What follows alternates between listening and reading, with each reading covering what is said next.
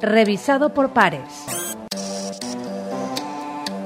Hola i benvinguts a una nova edició de Revisat per Pareix, este programa de divulgació científica de UPB Ràdio i que en el dia d'avui es va centrar en un aspecte que ens atany a, a tots nosaltres, com és l'urbanisme. Com, com serà l'urbanisme post-Covid? L'estat d'alarma i el confinament ha suposat un punt d'inflexió en la nostra forma de pensar els, els espais. Com serà la ciutat post-Covid? Com serà la ciutat de València després d'aquesta pandèmia? Estem a un moment eh, clau per al futur de, de les nostres eh, ciutats. Aquestes són algunes de les qüestions que volem abordar en aquest programa d'avui i anem a fer-ho en dos eh, companys de la nostra universitat. Es tracta, es podeu veure en la vostra pantalla de Ana Portalés. Ella és professora del Departament d'Urbanisme de la Universitat Politécnica de València i del director de l'esmentat departament, el catedràtic Josep Lluís eh, Miralles. Ana, Josep Lluís, molt hola, bon dia, bon dia. Hola, bon dia, com esteu? Bon dia. Doncs mira, anem a parlar, eh, com dia, com en esta xicoteta presentació, d'un tema que s'està se n'està parlant molt en les últimes setmanes i és com encara o com encaren les, les ciutats aquesta nova realitat també o aquesta nova normalitat de la que també eh, tant eh, estem eh, parlant. Començant per aquesta pregunta tan general, eh, Josep Lluís, Anna, com penseu que serà la nostra ciutat o la ciutat en general després d'aquesta pandèmia? Anna, comences tu? Sí, Anna, val, sí. bé, bé, bé. Fantàstic. A veure, eh, jo el primer que m'agradaria és comentar que crec que, bueno, estem en un moment que a lo millor igual és un poc precipitat el poder llançar idees o plantejaments de com va Mhm. ser la influència que va tindre el Covid en els nous plantejaments urbans. Però a mi el que sí que m'agradaria és, eh, en el moment actual en el que estem, que encara estem en la desescalada, eh, plantejar que jo crec que aquesta situació ens ha permès eh, dos, eh, viure una situació i una experiència i, a més, obrir una reflexió. Hem tingut l'oportunitat eh, de viure l'experiència del confinament i posar a prova les nostres cases eh, en una sèrie d'usos que no estem habituats. Però, per una altra banda, també ens ha permès poder contemplar l'estampa de lo que és la ciutat buida, una ciutat sense tràfic, una ciutat sense gent, una ciutat sense activitat, en definitiva, una ciutat sense vida. I per una altra banda, també comentar que eh, pense que s'ha obert una reflexió en la que probablement tots coincidim que en l'escala de valors han, han pujat en certs aspectes com els que podrien ser la salut i el valor del temps. I en aquest sentit, jo sí que crec que aquests dos aspectes, la salut i el valor del temps, poden tindre una influència o reforçar determinats plantejaments urbans. És a dir, anar cap a una ciutat que siga més saludable, que ens millore la qualitat de vida als ciutadans, eh, inclús la salut física i mental. Jo crec que des d'aquest punt de vista, diguem, la infraestructura verda correria eh, eh, un gran protagonisme, cobraria un gran protagonisme i la importància de el temps, el valor del temps, jo crec que en aquest sentit també eh, tindrà prou influència en l'estudi de sistemes de mobilitat. Uh -huh. Canvia eh, aquesta escala de, de valors, eh, Josep Lluís, que, que bueno, a, a ella anem Sí. parlant en altres qüestions, en altres ocasions també, però ara canvia més i... Sí, bueno, completament d'acord en tot el que comenta Anna. Este, a més, com esta és una situació nova que estem vivint, doncs efectivament les conseqüències o les possibles conseqüències les estem vivint en temps real, no? Uh -huh. Efectivament, vamos, jo pense que abans del Covid ja n'hi havia unes tendències, en general en totes les ciutats o específicament en les ciutats, diguem-ne, de l'àmbit cultural occidental, no? Europa, eh, Nord-Amèrica, etc. No? Eh, i, és, I com diu Anna, pues, clar, ha- ha- hagut coses que s'han quedat en evidència. És a dir, eh, tota la discussió històrica des de fa no sé quants anys sobre la utilització de l'automòbil privat, la contaminació produïda pels cotxes de motor d'explosió o l'ocupació de l'espai per l'automòbil privat. Doncs clar, aquesta experiència ha permès a la societat d'una manera sobrevinguda conèixer com podria ser eh, una ciutat eh, que, que tinguera pocs cotxes. I és la realitat. Òbviament, una, com diu Anna, una ciutat més saludable, perquè els nivells de producció de contaminació han baixat notablement. La qual cosa pues, pues ha millorat el, el, el, el, el, la qualitat de vida i jo potser pararia l'atenció en aquestes imatges que eixen dels animals que d'alguna manera entren en les ciutats, no? Perquè, uh -huh. perquè l'home, la societat, en aquesta pandèmia li ha deixat un poc la porta oberta a aquesta mena de retorn de, de, de la vida I natural a la ciutat. Penseu que Penseu que aquesta porta continua oberta eh, després en aquest procés de, de desescalada o se n'està tancat i se se'n tancarà? Parlaves de que era una tendència. Sí, sí, sí, sí, si esperem a pensar, per exemple, en el tema de mobilitat, clar, eh, d'una banda està la qüestió de la contaminació pels vehicles de motor d'explosió. Uh -huh eh, i jo crec que la població ha pogut eh, adonar-se de, dels avantatges de que no hi hagi este, aquest tipus de vehicle, això d'una part. El motor d'explosió se pot eh, solventar en, el, en els vehicles elèctrics i tot i que els vehicles elèctrics en principi estan pensats per a transport de tipus turisme, però no per a transport tipus camió o d'aquest tipus. Però paral·lelament, el, el, un dels problemes històrics també del, del, del vehicle particular és l'ocupació de l'espai, de l'espai públic. És a dir, que una activitat que és important, que és la de transport, però si aquest transport, aquesta mobilitat, es realitza fonamentalment en, en vehicle privat, doncs això implica una ocupació extraordinària, molt forta de, de l'espai. Clar, eh, en aquest sentit, encara que s'utilitzi vehicle elèctric, el vehicle elèctric i aquest problema no el va resoldre. Uh -huh. I ahí, un poc per afegir també eh, qüestions, jo afegiria dues coses així, més a nivell pràctic. El vehicle en si desapareix i desapareix no va desaparèixer. A més, en la ciutat hi ha determinades mobilitats que són insubstituïbles. Eh? Concretament, eh, la, els vehicles d'emergència, policia, ambulància, bombers, eh, la càrrega i descàrrega comercial o l'atenció a les persones dependents que pràcticament no tenen una mobilitat pròpia. Uh -huh. però, però sí se pot reduir a una mínima expressió. No sé si adelantar una, una qüestió que estava per ahí, sí, sí, sí. la, uh -huh. la ciutat dels 15 minuts, no? Efectivament, eh, que era, era, era ese model que vos plantejava de, de, del model mm, proposat o impulsat sí. per, per l'alcaldessa de, de París. No sé si és eh, traslladable a no només València, sinó a la ciutat mediterrània, diguem. Pues sí, és que, per, per exemple, parlant d'aquest model, en realitat és una cosa que ja estava en l'ambient. O sigui, ja uh -huh. n'hi ha autors com, com eh, que parlen de, de la ciutat de, dels 4 quilòmetres.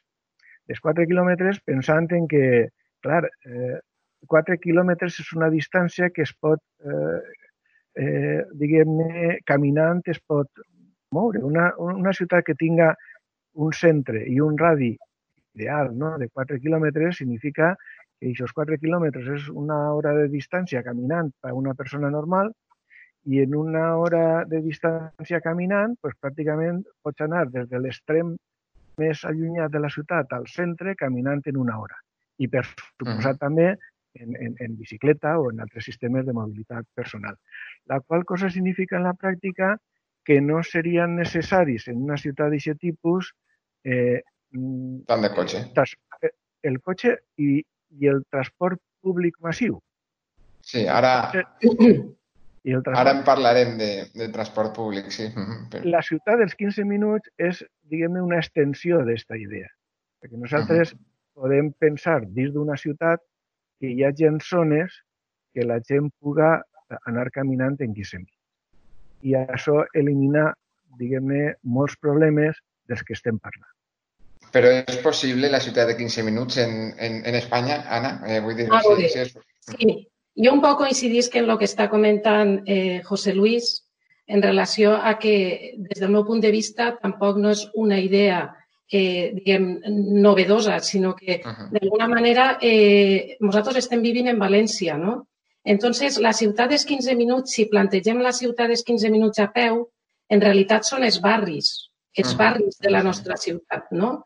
Els barris són una, una sèrie d'unitats morfològiques però funcionals que el que ens donen és pues, un, eh, poder desenvolupar diguem, eh, les activitats i els serveis necessaris per a la vida en, una, en un ambient de proximitat i també de veïnat.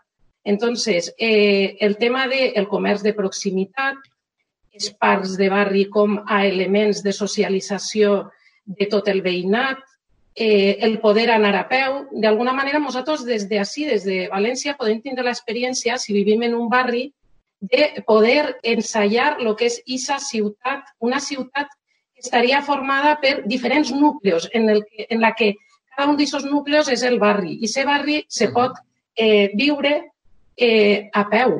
I també jo crec que la ciutat dels 15 minuts se pot associar a lo que seria la unitat del barri, no? I, eh, per una altra banda, també a, a lo que se diria les àrees d'influència, que són que les persones som eh, dues coses. Jo sempre dic, mira, som, les persones són còmodes i, a més, són rutinàries. Eh, nosaltres ens manegem per rutines, tots els dies solem fer los mateix, etc. Entonces, eh, el tema és que n'hi ha que estudiar com les persones estudiem, ai, estudiem, vivim l'espai públic i com ens manegem.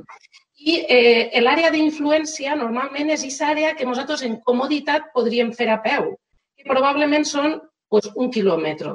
Entonces, tot el que al voltant d'aquest quilòmetre eh, tinguem, probablement nosaltres eh, ho podrem utilitzar en, en gran comoditat. I el que s'enís d'aquesta àrea d'influència, d'alguna manera, a lo millor ja eh, necessitem utilitzar algun tipus de transport per poder-nos manejar. I en aquesta en ese àrea i en aquest temps que estem parlant de, de 15 minuts, una ciutat, un model de ciutat de, de 15 minuts cobriria totes les nostres eh, necessitats. Pensàvem o debatíem que la ciutat el que ha de fer és precisament cobrir les necessitats bàsiques de, de la societat. I aquest model les cobriria i la població penseu que a hores d'ara es sentiria còmoda en aquest en ese model, que és receptiva a, a una ciutat dels 15 minuts d'un quilòmetre, d'una àrea d'un quilòmetre, José Luis? Sí, eh, anem a veure. Eh, una altra idea que, per exemple, també ha estat i, i s'ha començat inclús a, a implementar així en València és lo de les superilles, que en el, uh -huh. que en el fons és la mateixa idea, és dir, tindre àrees bàsicament eh, que l'espai públic siga, siga per a vianants, no exclusivament per a vianants, perquè fa falta càrrega-descàrrega i altres tipus d'usos, com deia abans, però bàsicament per a vianants, i la idea dels 15 minuts o dels barris o de la comunitat pues bàsicament se pot entendre com una extensió de la mateixa idea. La idea, la idea de comunitat és molt antiga en l'urbanisme. O sigui, hi ha autors des de fa molts anys que, que partixen d'aquesta idea de comunitat, d'una àrea, del barri que comentava este Anna, Anna. Eh, com, a, com a unitat de convivència, per dir-ho d'alguna manera. Clar, eh, això serien les àrees fonamentalment eh, ús públic per a vianants que estarien connectades entre si per les vies de trànsit on quedaria acumulat el trànsit, eh? però mm. que serien limítrofes en aquestes àrees.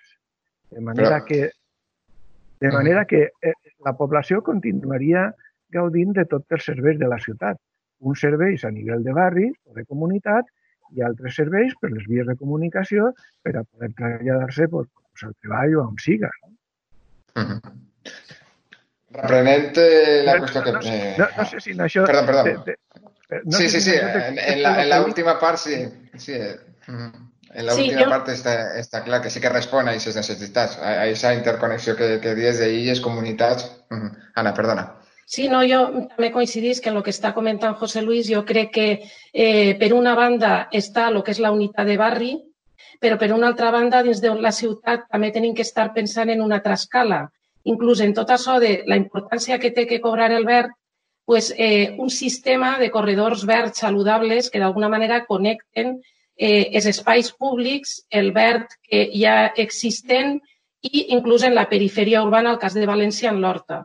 Entonces, jo crec que són sistemes diferents. A lo millor el sistema de la ciutat, eh, diguem, del barri, que ens permet eh, desenvolupar determinades funcions a peu, però tam també jo crec que tenim que pensar en un sistema que integre, eh, diguem, tot el verd i que també ens permeta, pues, a lo millor, fer altres activitats com de, eh, fer, de, fer esport a l'aire lliure, en la vegetació.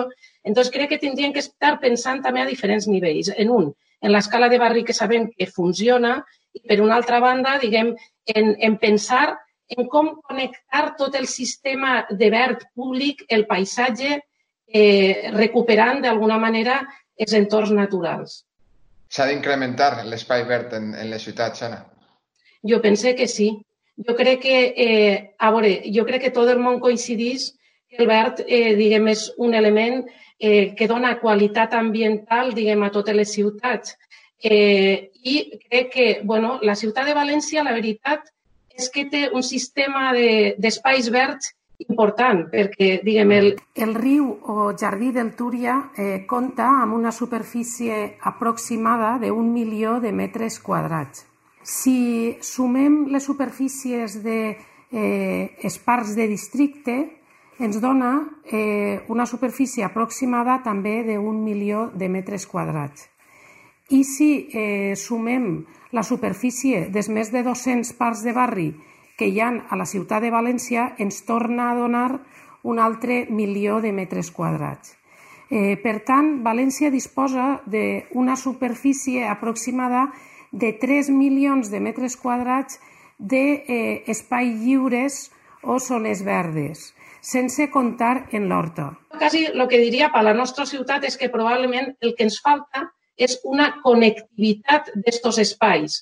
I per això jo crec que les infraestructures, pues, bueno, si d'alguna manera el tema, eh, se pot incorporar eh, este sistema, jo crec que, que d'alguna manera milloraria eh, la qualitat de la ciutat i segurament seria per tots valorar, més que res perquè bueno, en aquestes condicions jo crec que el verd cobra gran importància i el paisatge també.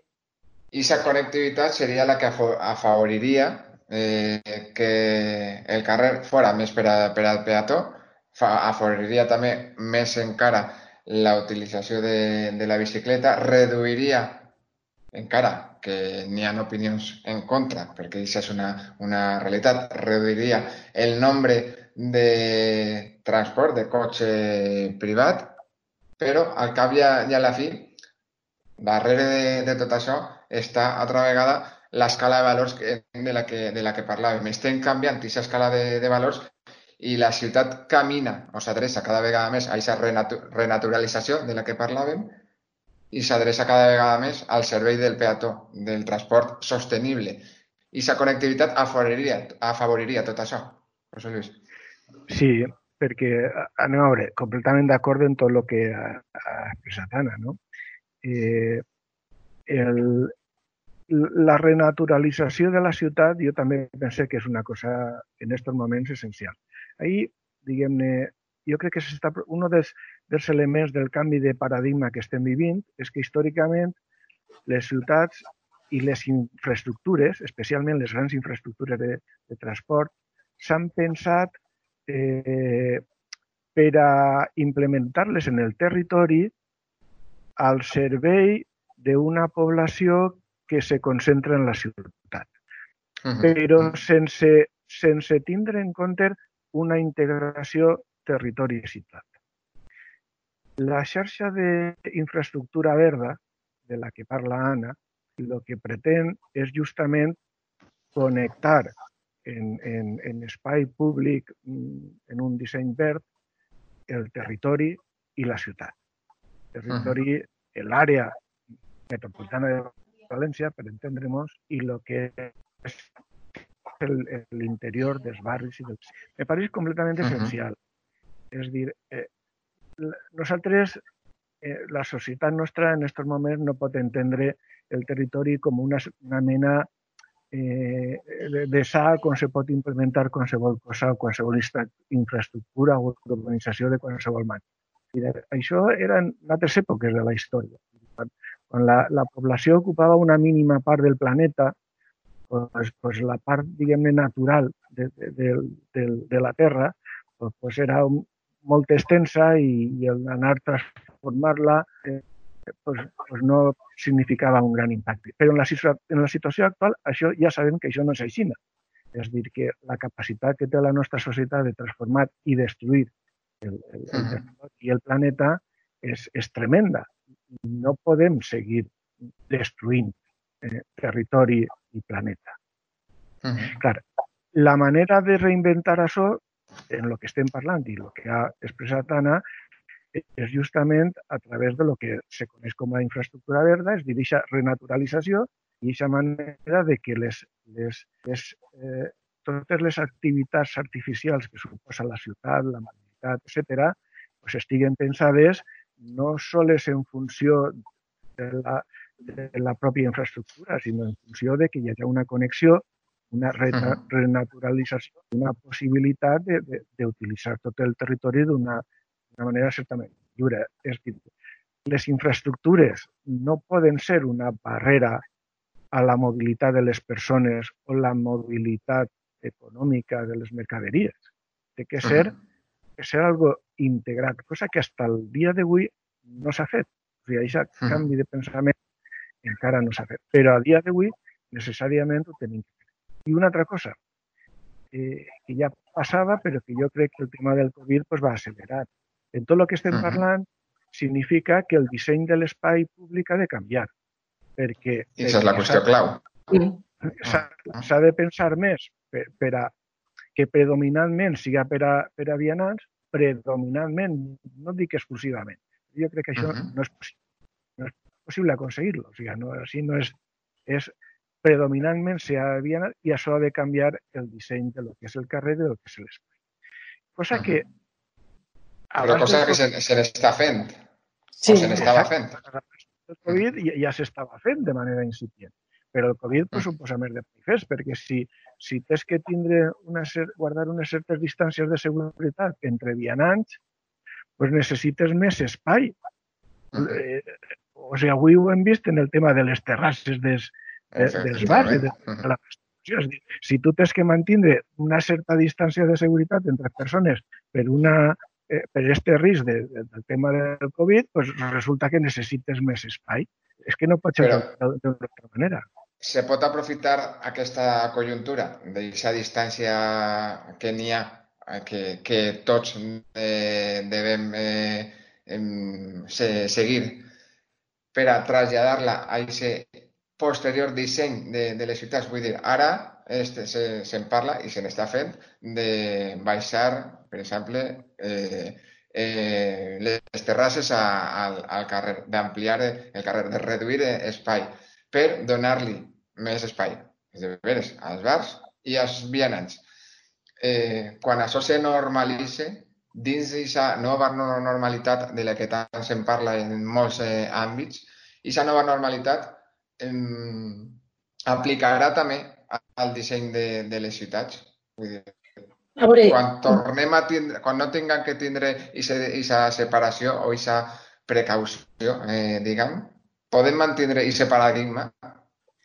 Sí, a veure, jo el que crec és que s'ha tret un altre dels temes claus que és l'ús de l'espai públic. És a dir, uh -huh. tenim que pensar en una ciutat no des del punt de vista d'infraestructures, sinó en una, en una ciutat en la que hem de repensar l'ús d'aquest espai públic.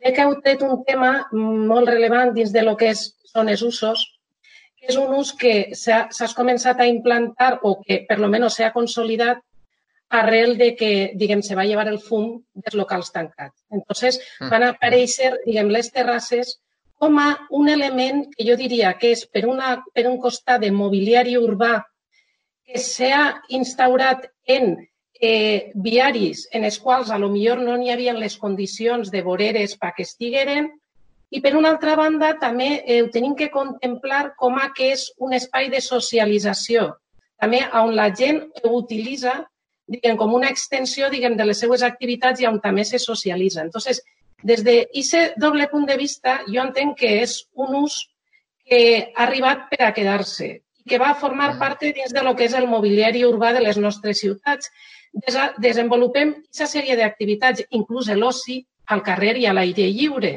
Però sí que és cert que ara, eh, diguem, en, eh, la distància social és algo que, bueno, que ara tenim prou en compte, no? I les terrasses han augmentat aquesta distància. Probablement sí que eh, requerisca una reflexió de regulació tant d'aquestes distàncies socials com en la compatibilitat d'usos per, per els llocs peatonals, és a dir, mm. la circulació peatonal, el comerç, les terrasses, no, no perquè des del meu punt de vista siga un ús que no se, no se tinga que incorporar, perquè aquest ús existeix i, a més, ara, segons veiem, en esta desescala, realment el primer que s'ampli són les terrasses, però sí que mm. probablement requereix una reflexió en quant a la regulació i una regulació en quant també a disseny com a mobiliari hi ha, eh, diguem, a una normativa de complir determinades distàncies perquè no genere incompatibilitats. I tot això mm. també està un poc lligat en el tema de les peatonalitzacions, perquè, a veure, terrasses poden haver en, en carrers peatonals, en jardins, en tal... Vull dir, tot això jo crec que és un tema que probablement, a lo millor sí, que, que requerís una, una reflexió posterior. Eh? Uh -huh. I una altra, una altra de les coses... Sí, José Luis, no sé si volies afegir. Sí, sí. Eh, disculpa sí, també una xicoteta reflexió. Jo crec que estem en este punt vivint un moment de molta incertesa, en el sentit següent. Eh, quan, quan de temps durarà la situació que estem vivint en el Covid? Uh -huh. No ho, no ho sabem. sabem. És que no ho sabem. Home, tots diem, pues, en algun moment apareixerà algun tractament, alguna vacuna, el que siga, no? que puga, diguem-ne, d'alguna manera, pues, com tantes altres eh, malalties, pues, pues, controlar-la i ja està. I, clar, en aquest moment, en teoria, desapareix la necessitat d'aquesta distància social. Però l'altra cosa que jo, aquesta experiència jo crec que, que posa damunt la taula és que, igual que ha vingut este virus, podria vindre un altre. Uh -huh. No se sap quan ni com perquè això ja ho diuen alguns estudiosos epidemiòlegs i, a més a més, possiblement siga una de tantes conseqüències del, canvi climàtic. Al canviar les condicions climàtiques en general del planeta, uh -huh. pues, les formes de vida evolucionen, evolucionen com han evolucionat de manera natural durant milions d'anys. No? I això significa pues, pues, que malalties que, que fins ara no existien pues, pues apareguen, no? I, uh -huh. per, per mil motius. Per què dic tot això? Perquè igual mm, toca mantindre la prevenció de que encara que se supere el Covid puga tornar a donar-se una situació similar. I això, eh, diguem-ne, va en la idea de mantindre aquesta ciutat dels barris, de, dels uh -huh. 15 minuts, de, de, de, de donar predominant, eh, predominància als vianants, uh -huh. etc. I en... Com diu Anna, s'ha de repensar efectivament com se pot redissenyar aquest espai públic en aquestes noves condicions, clar. Uh -huh. I en aquest redisseny i en aquest repensar també la, la ciutat, um, en quin lloc eh, queda el transport públic? Anna, eh, José Luis, perquè, òbviament, n'hi ha un canvi molt important respecte a l'ús del transport públic. Sempre, sempre més començo jo, Anna. Sí, molt bé. Per supost, i este tema... a tema, a veure, ahí n'hi ha un tema, la veritat és que important, eh, en el sentit següent. El transport públic eh, sempre s'ha dissenyat i sempre s'ha pensat en totes les ciutats del món, en el 100% dels casos, com un sistema de transport massiu. Efectivament. Literalment. literalment. Que és tot o sigui, el contrari del que és ara. Literalment. Literalment. O sigui, un sistema de transport eh, públic massiu que puguen anar mm, una persona cada 4 metres quadrats dins del, del, del cotxe, no? dins del, del vagó. Del autobús o del metro. De l'autobús, del metro, de lo que siga, simplement no és viable, no, no, no pot funcionar, no, no dona... Eh, els sistemes de transport públic actuals vigents en transport massiu ja són a, a sovint són, no són rendibles econòmicament, o sigui, l'administració pública té que posar diners per a mantenir el servei, pues si a això fem que, que, que el número de persones que viatgen pues, sigui de l'ordre de la quarta part, pues simplement és que pues, pues es fa molt difícil mantindre això, eh, perquè són coses eh, literalment contradictòries. Si el Covid se supera, pues si el Covid se supera, pues tor podran tornar-se a utilitzar de manera massiva. Però i si torna a aparèixer un altre virus, pues tornarem a tindre el mateix problema. I això a qui ens porta? Pues es porta a la situació que teníem abans, de tratar de fer la màxima mobilitat possible via caminant o sistema bicicletes. La bicicleta. O, sistema, eh, o similars. Uh -huh. Dins de lo possible. Perquè l'altre és que, o sea, un sistema de transport públic massiu literalment és incompatible en el Covid. Jo sé que se ponen eh, mesures de, de, de restricció, les mascaretes, etc i tal, però però si, si torna a haver a, res, a ressuscitar una pandèmia, pues tornaran a haver limitacions d'utilització del transport. I és un problema, per tant, és un problema difícil, eh? no, no és un problema. Claro, en, en ese repensar el, el transport públic, solució és eh, complicada, solució que no afecte eh, directament a, al transport públic. La solució passa per potenciar eh, ese model de ciutat que afavorisca eh, eh, al vianant i que afavorisca a la bicicleta o als eh, patinets, altres eh, formes de, de desplaçament més sostenible, però també té una altra segon cara. És que afavoriria altra vegada l'ocupació de l'espai públic per el cotxe privat. No. O no? No, no té per què. Eh, no té per què, Vale. no té per què, Vale. no té per què, no té per què.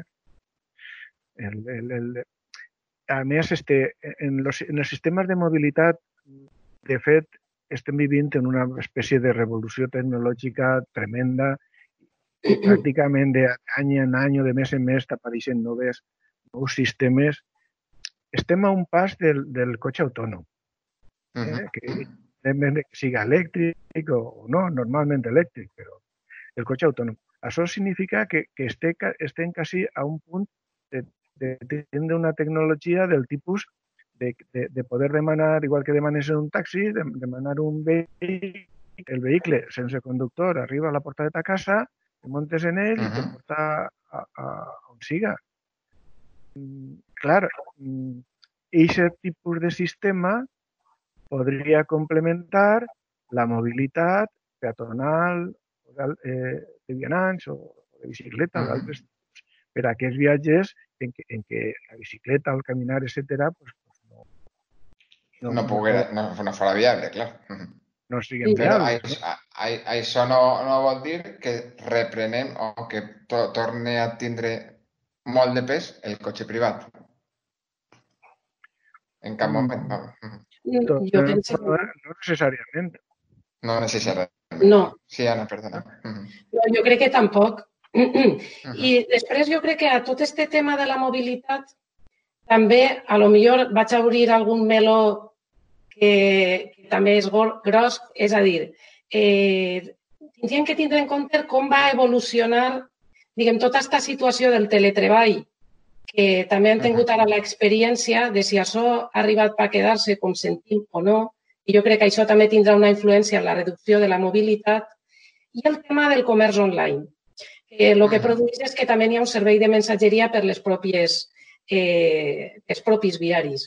Entonces, jo ahir la veritat és que no m'atreveria, no tinc clar quin és el futur, crec que és massa pront i n'hi ha que esperar, Per a veure quina és la influència que puga tindre diguem, aquestes noves modalitats de treball o noves modalitats eh, de, de consum.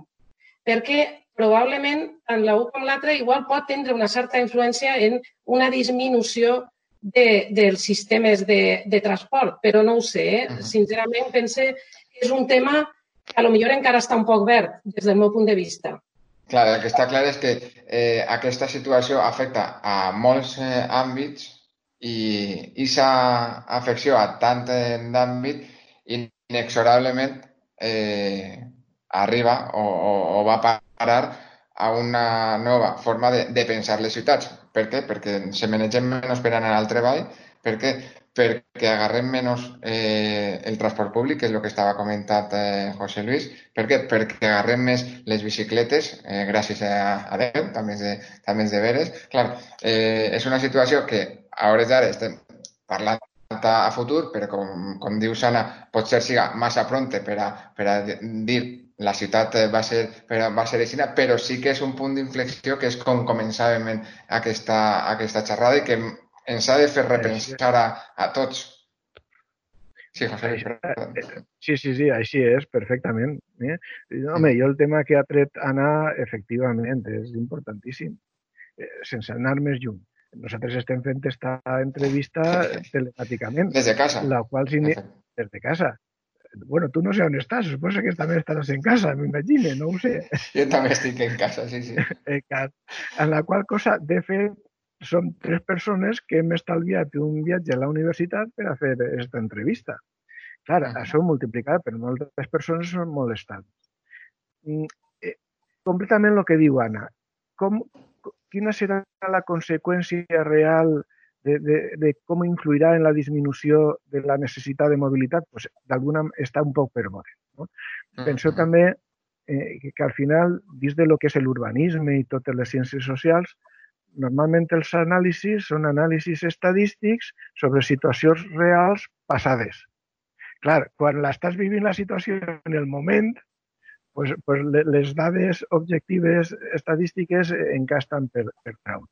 Però aquest tema, efectivament, és important perquè és altra de les oportunitats de les eh, canvis que ha produït la pandèmia. Aquesta, diguem-ne, extensió massiva del treball en casa, del teletreball. Jo ahí, a lo millor, este, afegiria una altra qüestió, és dir, eh, les persones, la ciutat, tenen existència gràcies a l'intercanvi d'idees i a la divisió del treball o el treball en equip, en les empreses, uh -huh. de tot tipus. Clar, en altres èpoques de la història eh, això se feia amb la concentració de persones, perquè els sistemes de mobilitat, pensem fa mil anys, per, per dir d'alguna manera, els sistemes de mobilitat era o caminant o a cavall i pràcticament eh, el, el, el tindre un contacte amb una altra persona sols se podia fer directament. Però, clar, a dia d'avui sistemes de mobilitat n'hi ha un ampli ventall de possibilitats i el treball, el teletreball, té la capa és, és un tipus de, de, de, de comunicació que geogràficament no està concentrada en cap punt. O sigui, igual que uh -huh. nosaltres estem teletreballant, per dir-ho d'alguna manera, eh, des de casa, sí en València, però això mateix se pot fer en una persona que estigui en Hong Kong una altra, I una altra estiga... Una altra en Austràlia i una altra sí. I de fet, hi ha cada vegada més empreses que treballen d'aquesta manera. Mm, I això, diguem-ne, fa que les, les ciutats no necessiten de la concentració de persones. Uh -huh. Depèn, perquè depèn del tipus de treball, depèn del tipus d'activitat, depèn de moltes coses. Però, evidentment, ahir s'està obrint, de fet, una porta que fa molts anys que se parla d'això però que en la pràctica s'està, diguem-ne, la pandèmia ha obligat a, a, a entrar sí o sí en aquestes dinàmiques. Quines seran, Impossiblement. Quines sí, seran les conseqüències? Pues, diu Anna... Temps al temps, no? Eh, el temps dirà, sí. En parlàvem de, de portes obertes, jo crec que, que esta és una porta que, que pense que, que, es, que, que es quedarà oberta, eh, la, de, la del teletreball, i que incidirà directament en aquesta mobilitat i en aquest model de, de ciutat perquè, perquè, òbviament, afavorirà a les nostres ciutats i ho hem vist. Mm, Anna. Anna, no sé si vols dir... Sí, però mm, no, no sé si... Eh, mm, per afegir alguna cosa més, a veure, jo sí, anem, el que sí que ja crec és que, sí. és que de tot el que han parlat, d'alguna manera, eh, tenim que pensar en ciutats des del punt de vista de l'escala humana, des del punt de vista del ciutadà, crec que va tindre gran rellevància el que serà el verd dins de lo que són les ciutats i, evidentment, tots els sistemes de mobilitat eh, alternatius i tot això jo crec que van a cobrar gran importància eh, de cara al futur. És a dir, lo que, diguem, esta crisi el que farà és afiançar determinades postures o idees ja estan damunt de la taula i a lo millor les reforça o inclús les pot impulsar. És un poc el que crec jo eh, a nivell de... És continuar en aquesta tendència de la que parlàveu al començament, José Luis. Sí. Així és. Mm -hmm. pues José Luis Miralles, Ana Portales, moltes gràcies per haver compartit en nosaltres aquest espai, parlant d'urbanisme, parlant de mobilitat, parlant al cap i a la fi del nostre dia a dia i del futur. És de veres que és molt pronte per a saber com serà València o altres eh, ciutats eh, després d'aquesta de, pandèmia, però les claus i els punts per a sembla que anem a caminar estan, són, estan establerts i, si vos pareix, continuarem parlant d'aquests eh, temes en altres programes, en altres entregues d'este Revisar per Pareix. Gràcies als dos. Moltes gràcies. Gràcies a tu per la invitació i quan vulguis comptes amb nosaltres. Moltes gràcies de nou. Fins així el nostre Revisat per París del dia d'avui tornem a sentir-se en una pròxima entrega d'aquest espai que vindrà novament gràcies a la col·laboració de la Fundació Espanyola per a la Ciència i la Tecnologia del Ministeri de Ciència i Innovació. Fins aleshores, sigueu felices i moltes gràcies per estar ahí.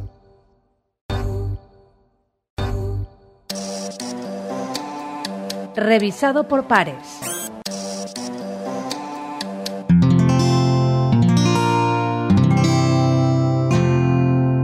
Puedes escuchar más capítulos de este podcast y de todos los que pertenecen a la comunidad Cuonda en cuonda.com.